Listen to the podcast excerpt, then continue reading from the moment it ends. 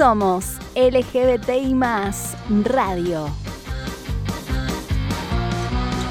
Una radio en la que somos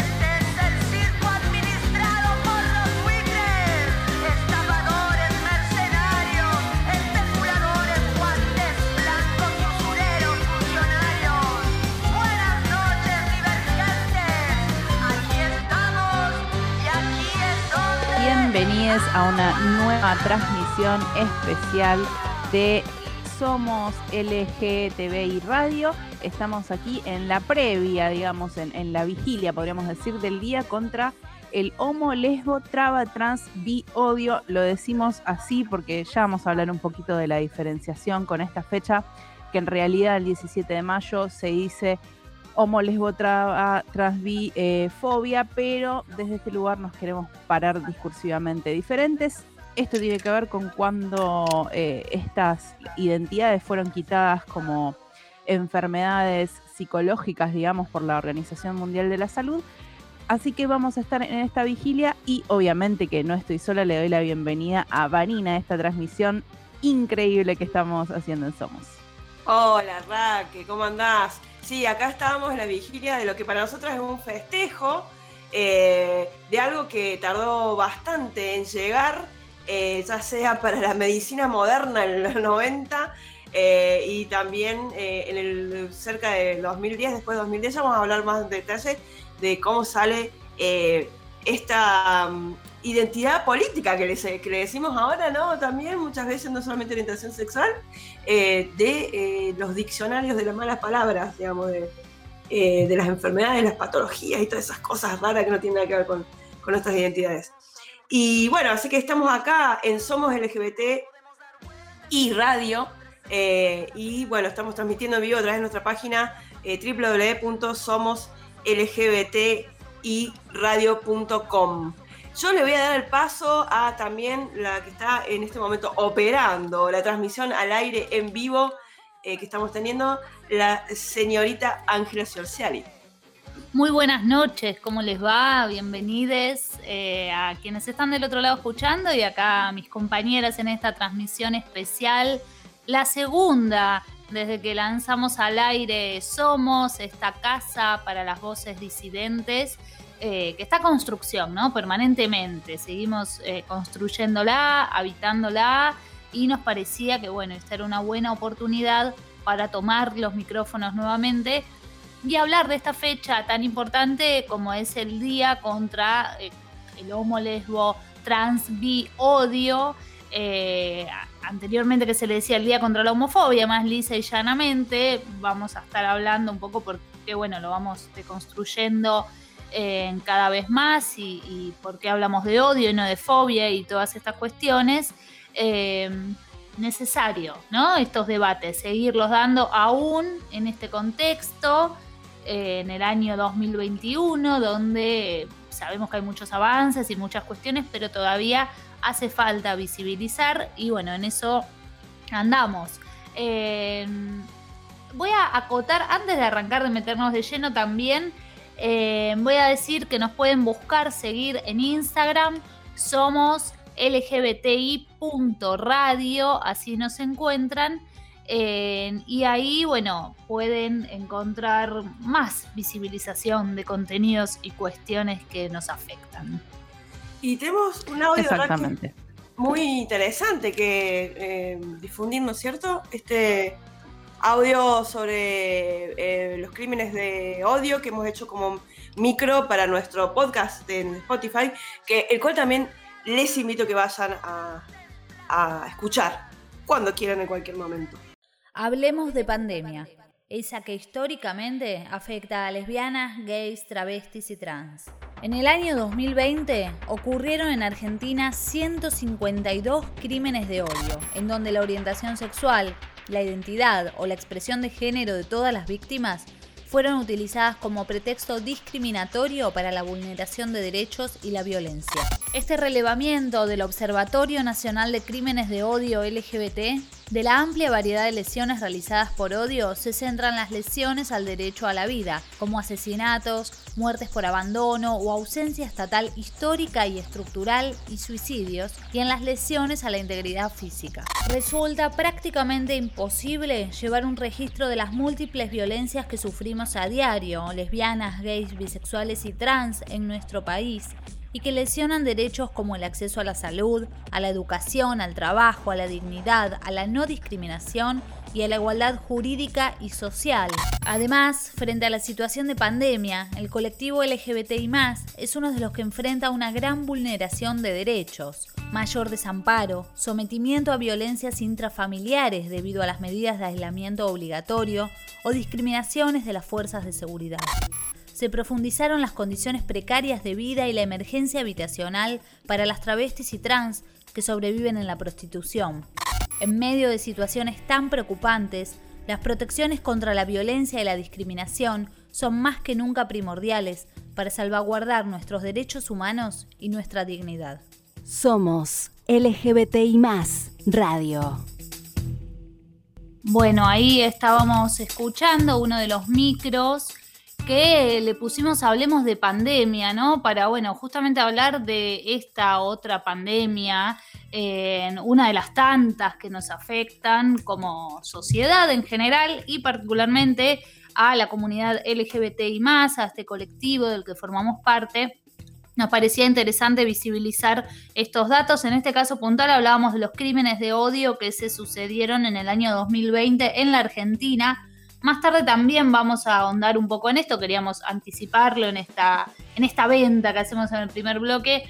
Un poco también son datos tremendos por los cuales tenemos que seguir eh, visibilizando y, accionando y haciendo todo lo que haga falta, aprovechando estas fechas como es el 17 de mayo, mañana, y en esta vigilia donde estamos eh, reunidas, en este caso, eh, para hacer este especial que bueno, ahora sí, nos metemos de lleno a hablar del 17 de mayo, por qué se conmemora este día, cómo surge y por qué hablamos de odio, ¿no? Exactamente, esto que decíamos que la fecha hace constancia que el 17 de mayo de 1990, y cuando decimos 1990 no podemos dejar de pensar que fue muy, muy poquito, digamos, en la línea temporal. Hace muy poco tiempo se despatologizó justamente las identidades de, género y entendiendo que eh, es una variación natural de la sexualidad humana. Esto fue lo que dijo en el texto la Organización Mundial de la Salud. Qué poquito tiempo. Demasiado poco, que es lo que decíamos recién. ¿Cómo puede haber tardado tantos años?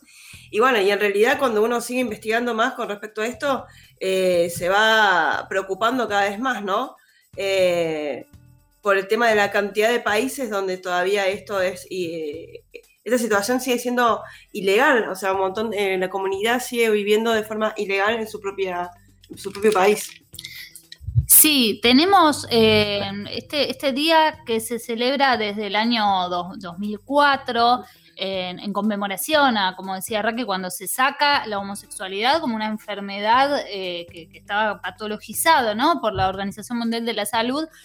Pero vale aclarar que en la actualidad este día, por es un día internacional que se reconoce en más de 130 países, pero estos más de 130, 37 todavía consideran eh, la homosexualidad como ilegal, es uno de, los países que también vamos, eh, es uno de los datos que pueden escuchar en estos micros, ¿no?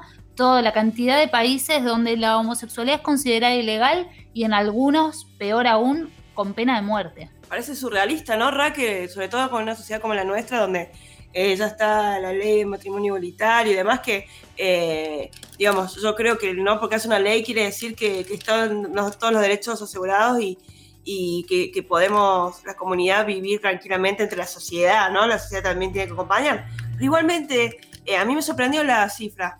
Sí, también pensar un poco de que en estos países en los cuales la, homosexualidad, el ser lesbiana, gay, eh, traba, trans, bi, intersex y todas las, las demás, eh, los demás colores del arco iris, de este espectro que, sabemos que, existen, no solamente incluye una persecución legal y estatal, sino también pensar, y vamos a hablar un poco de esto en los distintos informes, esto de que esté patologizada en ciertos lugares también excluye que nosotros como personas podamos tener la atención eh, médica y acceder a lo más básico, digo, de, los, de, la atención que tiene que ver con cuestiones institucionales. Esto que decíamos, la, la Organización Mundial de la Salud da, digamos, eh, dice que se despatologiza, pero como sabemos, eh, no es algo que todos los países acepten o no, sino que es como una recomendación. Bueno, realmente es muy alto el número en el cual, eh, de los países en los cuales sigue siendo penalizado. Y además sabemos que en países como el nuestro, que gracias a la lucha de mucha gente tenemos una legislación de avanzada, la legislación sigue sin ser suficiente porque la sociedad todavía tiene que crecer un pasito más. Sí, por supuesto. Esto es como siempre decimos, ¿no? Que una, una ley, una, dos, tres, cuantas leyes sean, no alcanzan si no hay una sociedad que acompañe, ¿no? Que, hay, por supuesto, un sector que lo pide, que, pedimos estas leyes que son necesarias, pero en tanto eh, haya otros sectores que no acompañen, eh, siempre va, no van a alcanzar, digamos. Y para cerrar también un poco con esta idea que veníamos hablando de la patologización, de la homosexualidad, también eh, esto de que cuando se saca como eh, una enfermedad de la Organización Mundial de la Salud o cuando lo sugiere, mejor dicho, que así sea, queda en evidencia como la homofobia, ¿no? Al descubierto, donde, bueno, ya eso que discriminábamos porque supuestamente era algo que estaba mal, que era de alguien enfermo, ahora queda en evidencia que eh, como decía, la homofobia, o mejor dicho, el odio, que, eh, bueno, justamente hablamos de odio y no de fobia. Eh, y esto le voy a dejar a Ra que, introduzca porque lo explica muy bien, como, como, ella sabe tanto de letras y todas estas cuestiones, me gusta cómo lo, explica. Sí, también planteamos un poco de esto de, si bien la fecha es conocida como fobia, cambiar un poco discursivamente, ir a, a señalar las cosas como deben ser. Una fobia es un miedo irracional, ¿no? Y justamente hablamos de esta fecha como una cuestión eh, que se despatologiza y se habla de la psicología. Bueno, el, concepto fobia está relacionado con un concepto eh, psicológico y esa fobia es un miedo irracional que no se puede, no se puede medir, no se puede controlar. En estos casos, cuando hablamos de crímenes de odio y, sobre mm, avasallar los derechos de otras personas por su decisión de ser, eh, estamos hablando de, odio directamente y sabemos que en los casos en los que hay estas, eh, estos ataques, es directamente un odio social, cultural, institucional, es no conocer, no querer conocer eh, la identidad de la otra persona. Y pienso un poco también, la identidad, nuestra identidad no, no la elegimos, somos como, como somos. Eh, nuestra identidad la vamos a descubrir, pero no es elegida, ¿no? Esto de que inclusive pienso también en una letra de este, de este colectivo que queda a veces de lado, como es eh, ser bisexual, ¿no? Esto de, bueno, pero inclusive dentro del colectivo decir es una etapa, es un momento. Y no, es una decisión de ser de eso. Y eso, eh, digo, surge. No, no, no, no podemos elegirlo. En cambio, a odiar a una persona por cómo es, es una decisión. Entonces no es fobia, no es una, un sentimiento irracional. Es completamente odio. Usted no tiene fobia, usted es un ignorante, decía un, un actor hace un tiempo, con una palabra más un poquito más fuerte que ignorante, pero es resumidamente eso. Y es muy importante lo que dijiste, Raque, con el tema también de la elección. Eh, y yo voy a, subrayar eso también. Eh, cuando se dice que alguien elige eh, ser la comunidad, yo lo elegiría si lo pudiera hacer conscientemente nuevo, eh, si naciera nuevo lo volvería a elegir si podría ser consciente, pero en realidad no es una elección consciente en ningún momento. Lo que uno elige es hacerse cargo o no de su propia identidad, estar fuera del closet, como le decimos, o no.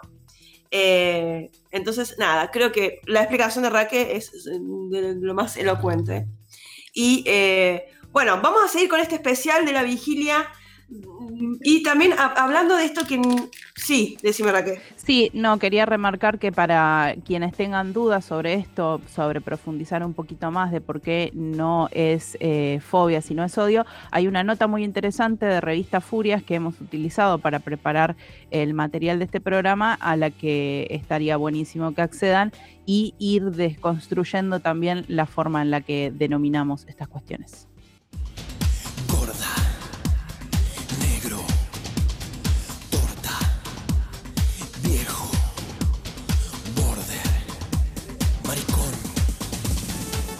Ese tema es de Minita. Esa música es de puto. ¿Quiénes son las músicas? Somos el ritmo que nos parió. No podrán matar nuestra identidad.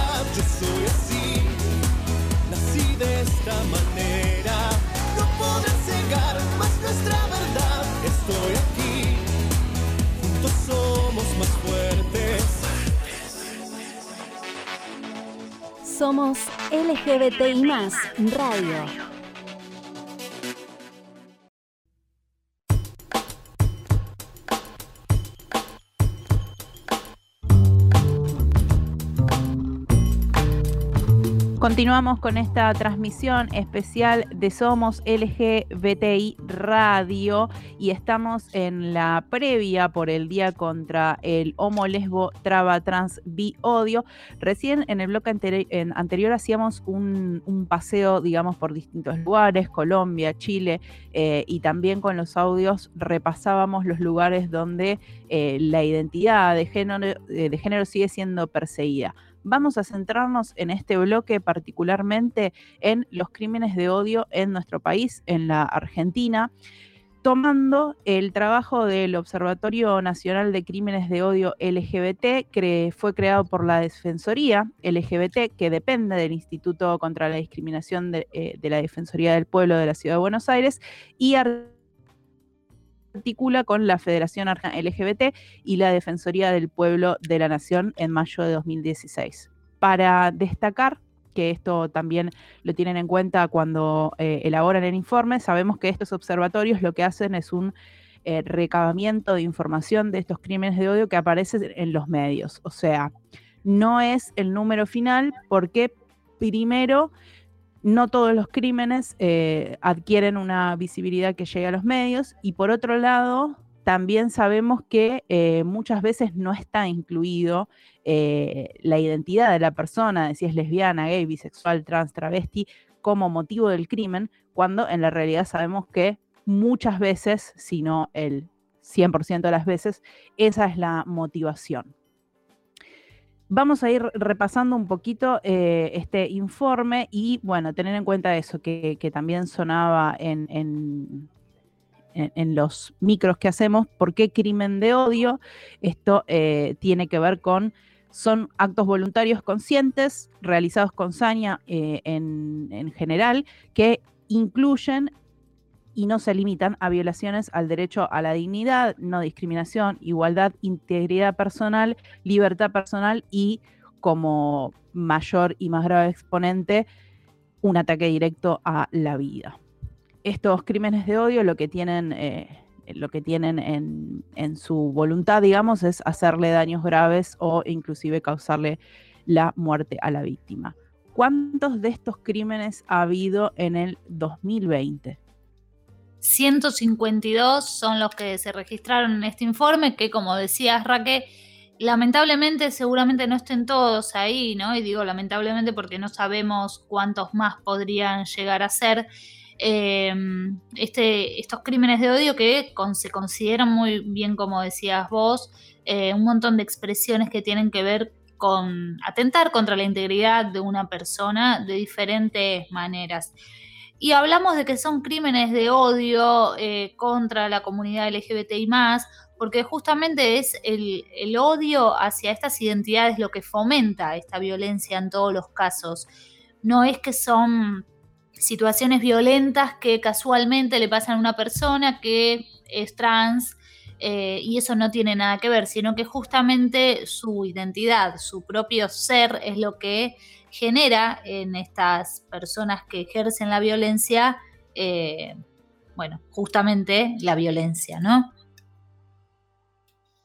Sí, en comparación con algo importante, hablamos de este contexto de pandemia y obviamente que este informe recaba información de lo que sucedió en el 2020, por lo tanto la pandemia lo atraviesa y a pesar de que eh, el contexto de pandemia impide que estemos circulando en los espacios públicos, la cantidad de crímenes de odio cometidos hacia la comunidad LGTBIQ se ha mantenido estable con relación al año 2019 y se ha incrementado con relación al 2018. Es decir, la pandemia no ha modificado eh, los crímenes de odio hacia nuestra comunidad y sabemos además que mucha gente la ha estado pasando eh, muy mal porque tienen que estar en, contextos violentos las 24 horas del día.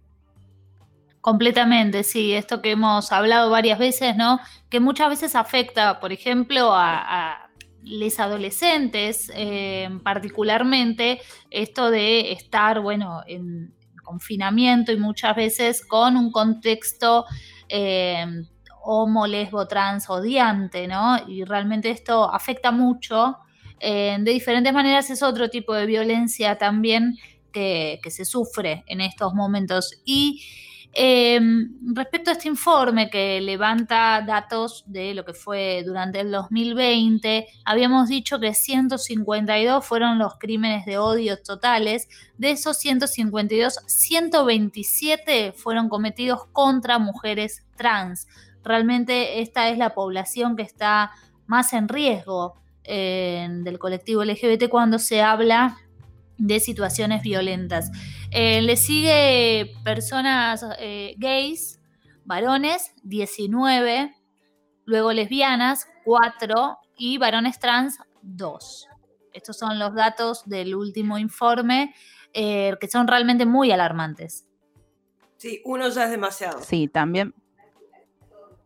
Exacto exactamente. Eh, de todos estos crímenes registrados, también tenemos que tener en, cuenta que el 57% corresponde a lesiones al derecho de vida, quiere decir asesinatos, pero también hay eh, suicidios y muertes por ausencia y o abandono estatal, histórico eh, y estructural, que esto también afecta que el porcentaje de mujeres trans y travestis sea tan grande, este 84% de crímenes de odio, también tiene que, también tiene relación con la, total desidia y abandono del Estado. Es increíble, o sea, escuchamos e, el porcentaje y 78% de los casos de muerte por abandono y son eh, por ausencia estatal, histórica y estructural. Bueno, de eso también hablamos cuando, eh, digamos, eh, tenemos la ley de matrimonio igualitario, tenemos la ley de cupo eh, laboral trans y una ley de identidad de género, pero, digamos, con las leyes solamente no nos está alcanzando la comunidad para vivir y tranquiles, o sea, poder tener una vida digna muchas veces. justamente esto es la contracara, ¿no? está bien todo lo que, lo que se hizo hasta ahora, pero faltan muchas políticas públicas y que el Estado esté, esté presente. Exacto, esto eh, deja cuenta que por más que el Estado argentino ha sido eh, progresista con las leyes, todavía sigue teniendo un, eh, una gran deuda con las identidades LGBTIQ. si, si repasamos también un poco cómo se compone estos delitos contra la vida y la integridad física, el 45% son privados, ¿no? Esto que hablamos de eh, conocides, de, las víctimas, pero después tenemos 44% del Estado en general, por estas causas que decíamos, y 11% de fuerzas de, muertes en manos de las fuerzas de seguridad del Estado, relacionando también un poco con lo que hablábamos en, Colombia. Directamente eh, las fuerzas de seguridad, entre comillas, muchas comillas, sí ponen eh, la mira, digamos, en nuestras identidades. Sí, realmente son, bueno, eh, casos y números tremendos, alarmantes, por esto que siempre decimos que hay que seguir visibilizando y hablando de estos temas. No importa cuántas leyes sigan saliendo, en tanto esto siga pasando, nunca van a alcanzar y hay que seguir eh, haciendo lo que sea necesario para que esto vaya cambiando. Y hablando de casos justamente eh, eh, nacionales, ¿no? Hace poco se conoció algo, bueno, para celebrar en este caso, una buena, que en realidad, bueno, no tendría que haber pasado lo anterior, ¿no? Pero bueno, una buena es que absolvieron hace algunos días a Joe LeMonge, recordemos este varón trans entrerriano, que había sido condenado a eh, cinco años de prisión tras agresiones que sufrió él en, su casa, en un kiosco que tenía en su casa, entraron un grupo de varones a, atacarlo. Eh, y bueno, él se llevó esta, la peor parte, ¿no? Porque en esto de tratar de defenderse, hirió a uno de estos atacantes y bueno, cinco años le fueron para Joe LeMonge. A veces la justicia anda muy rápida cuando se trata de, de casos así, ¿no? Donde una identidad trans por defensa propia eh, tal vez hiere a alguien o simplemente se intenta defender y bueno, ahí la justicia actúa muy rápido, pero en casos como el de Nicole Saavedra, por ejemplo, que contábamos hace un rato, un crimen ocurrió en 2016, todavía no se hizo el juicio y similar es el caso de Iggy, ¿no? también lesbiana, chonga, que intentó defenderse de sus abusadores, que claramente la estaban hostigando por su eh, expresión de género, y en esto, bueno, también, y estuvo ocho meses en prisión.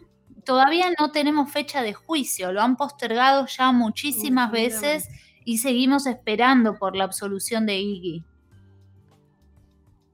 Sí, también tener en cuenta algo que repite tanto en el caso de Iggy como en el caso de Joe. Eh, los agresores, luego de, que, que, fueran ocurriendo cosas, les prendieron fuego a las casas. Digo, tener en cuenta el nivel de, desidia, de desprotección que estas personas, que lo único que estaban haciendo era defendiendo su integridad, eh, fueron dejadas también por, el Estado y por las fuerzas de seguridad, digo, porque ¿cómo, cómo va a suceder algo así y que atenta directamente contra su, vida y su bienestar. ¿Y cómo eh, necesitamos jueces también que hagan más, más, algo más que, leer, que hacer un curso de la ley Micaela, ¿no? Porque, digo, eh, todos estos, estos casos en que eh, Joe es eh, herido en, su propio kiosco y en su propia casa y termina siendo como si la cosa hubiera sido al revés, algo súper ridículo e indignante. Sí, que no, no, no entra en nuestras cabezas como una persona que está en el servicio judicial, escucha esta historia, ve las pruebas y piensa algo distinto. O sea, Tal cual. No hay medios tintes o dudas en lo que estaba ocurriendo. Hay eh, testigos en todos los casos que saben cómo estas personas fueron hostigadas antes y la justicia decide eh, hacer em, eh, la vista ciega cuando la justicia debería tenerlo, pero la justicia debería ser ciega para aplicarla por igual, no para no darle justicia a las personas que no se ajustan a, las identidades estereotípicas ¿no? y, binomiales. Aunque también sabemos, bueno, que, la justicia para las mujeres cis también es, es bastante complicada. Claro. Hubo otra, eh, hubo otra absolución, otra cosa que tenemos que festejar, aunque también, eh, como decimos, no, debería ser así. Sí, eh, en el caso de, Marian, sí, la Marian fue, fue presa después de tener un altercado con un grupo de policías en, la estación de Constitución. estaba con su esposa, podemos decir, porque estaba, este, estaban ahí con ella. Eh, lo que Mariana nos, siempre comentó es que, eh, bueno, eh, la excusa fue porque estaba fumando en un lugar público, pero ella alega que es porque estuvo besándose con su propia esposa, la cual fue casada por la, permitiéndolo por la ley de matrimonio igualitario, y estas policías no, eh, no siendo actualizado su software mental como, como debería ser, aunque no te guste, es, ley, ¿cómo puede ser que, me, que, te, lleve eh, preso por algo que es, legal, inclusive casarse, ¿no? No solamente ser eh, homosexual. Bueno, así fue. Entonces Mariana estuvo en prisión un tiempo. tengo los datos medio borrosos, y después salió y esperó a la, resolución de su caso, ¿no? Y fue liberado hace pocos meses. Claro, de todo fue, este terror. fue absuelta hace, hace poco. Eso. Había sido condenada a un año en prisión en suspenso, lo cual en ese caso no estaba en- eh, no estaba presa, sí estuvo detenida previamente, pero finalmente la absolvieron también después de eh, mucho tiempo y mucha militancia ¿no? que hubo detrás. El caso de Marian fue un caso muy mediático, por suerte. Y digo por suerte porque si no, no sabemos cuál hubiera sido eh, el final, si no se hubiera mediatizado eh, y, y se hubiera hecho parte de la lucha también, ¿no? Del colectivo LGBTI más. En- además, tu- tuvo un montón de. estos tres casos que nombramos, como también el de Nicole Saavedra, si nos ponemos a ahondar y, y leer un poco más y comentar más, hay un montón de cosas que salen que son terribles, que tienen que ver, que atan todo lo que venimos hablando de violencia estatal, de las fuerzas de seguridad. En el caso de Marian, por ejemplo, todo el tiempo la trataron de chabón, cuando ella se autopercibe como una lesbiana. mujer lesbi- claro, como lesbiana, Sí. eh, y no quería que la traten como un chabón, ¿no? Pero lo hacían también como una manera, si se quiere, no sé, despectiva, ¿no? Como para pasar por encima de su identidad, creo que es eh, en realidad. Y, y bueno, de, es- de estas, ¿no? Un montón de cosas que se suceden, que realmente es tremendo, pero bueno, por suerte. Este año podemos decir que pu- pudimos celebrar dos absoluciones, en el caso de Joe Lemon y el caso de Marian Gómez, y seguimos esperando por Iggy, ¿no? Sí, que no sabemos por qué se demora. Exactamente, seguimos esperando. Totalmente, no, no, no tiene excusa ya porque se demora tanto. Tampoco queremos dejar eh, pasar que el día miércoles 19 de mayo a las 10 horas va a comenzar la audiencia de preparación de juicio oral eh, de Víctor Pulgar. Él fue el secuestrador, torturador, violador y lesbo femicida de Nicole Saavedra en Chile. Esto ocurrió en junio de 2016. Vemos los tiempos de la justicia, ¿no? Como eh, ante estos crímenes de odio, la justicia no se toma los mismos tiempos que para otras cosas. Eh, pueden seguir la transmisión en Justicia por Nicole, por Nicole es con X, y en el Instagram de arroba justicia para Nicole. Esto fue un lesbo crimen terrible, una, una chica que era muy querida por la comunidad y que eh, también para destacar que hay cinco, cinco activistas, entre ellas la prima, por ejemplo, de Nicole, que estaban pidiendo justicia y fueron criminalizadas, justamente las agarraron los carabineros haciendo pintadas y están siendo judicializadas ellas. Digo, el crimen de Nicole ocurrió en 2016 y recién ahora eh, empieza el juicio de su lesbo femicida. En cambio, eh, quienes est- estaban pidiendo por justicia fueron eh, inmediatamente judicializadas. También para tener en cuenta y, repetir esto de cómo podemos ver el odio en estas acciones, que cuando se conoce que eh, estaba llegando la audiencia, eh, socios, porque además lo que sostiene la familia y amigues es que Víctor Pulgar no actuó solo.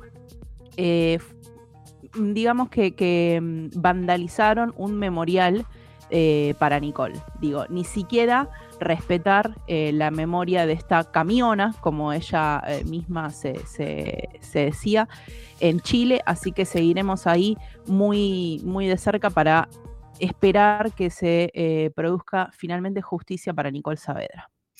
Claro que sí, Raque, totalmente, no se puede agregar más nada a la información. Es muy triste enterarte de todo esto y de cómo un Estado habla a través de sus acciones o inacciones. Reiteramos también que al momento que estamos hablando, este 16 de mayo, previa del día 17 de mayo, Día contra la homo lesbo trans bi- eh, el homo lesbo trans seguimos sin saber dónde está Tehuel. Así que eh, forma parte también de, saber cómo quedamos expuestos eh, este colectivo cuando buscamos trabajo, cuando buscamos eh, nuestro medio de entrada económica, cómo quedamos expuestos y desaparecemos sin que, sin que nos encuentren. Nos despedimos con el, eh, con el audio también pidiendo por la aparición de Tehuel, que ya pasaron más de dos meses. Y cerramos aquí esta Sí. transmisión especial eh, por, bueno, la vigilia del 17 de mayo. Esto van a poder volver a escucharlo muy pronto en Spotify, va a ser subido debidamente como podcast, ahí pueden encontrar algunos otros materiales.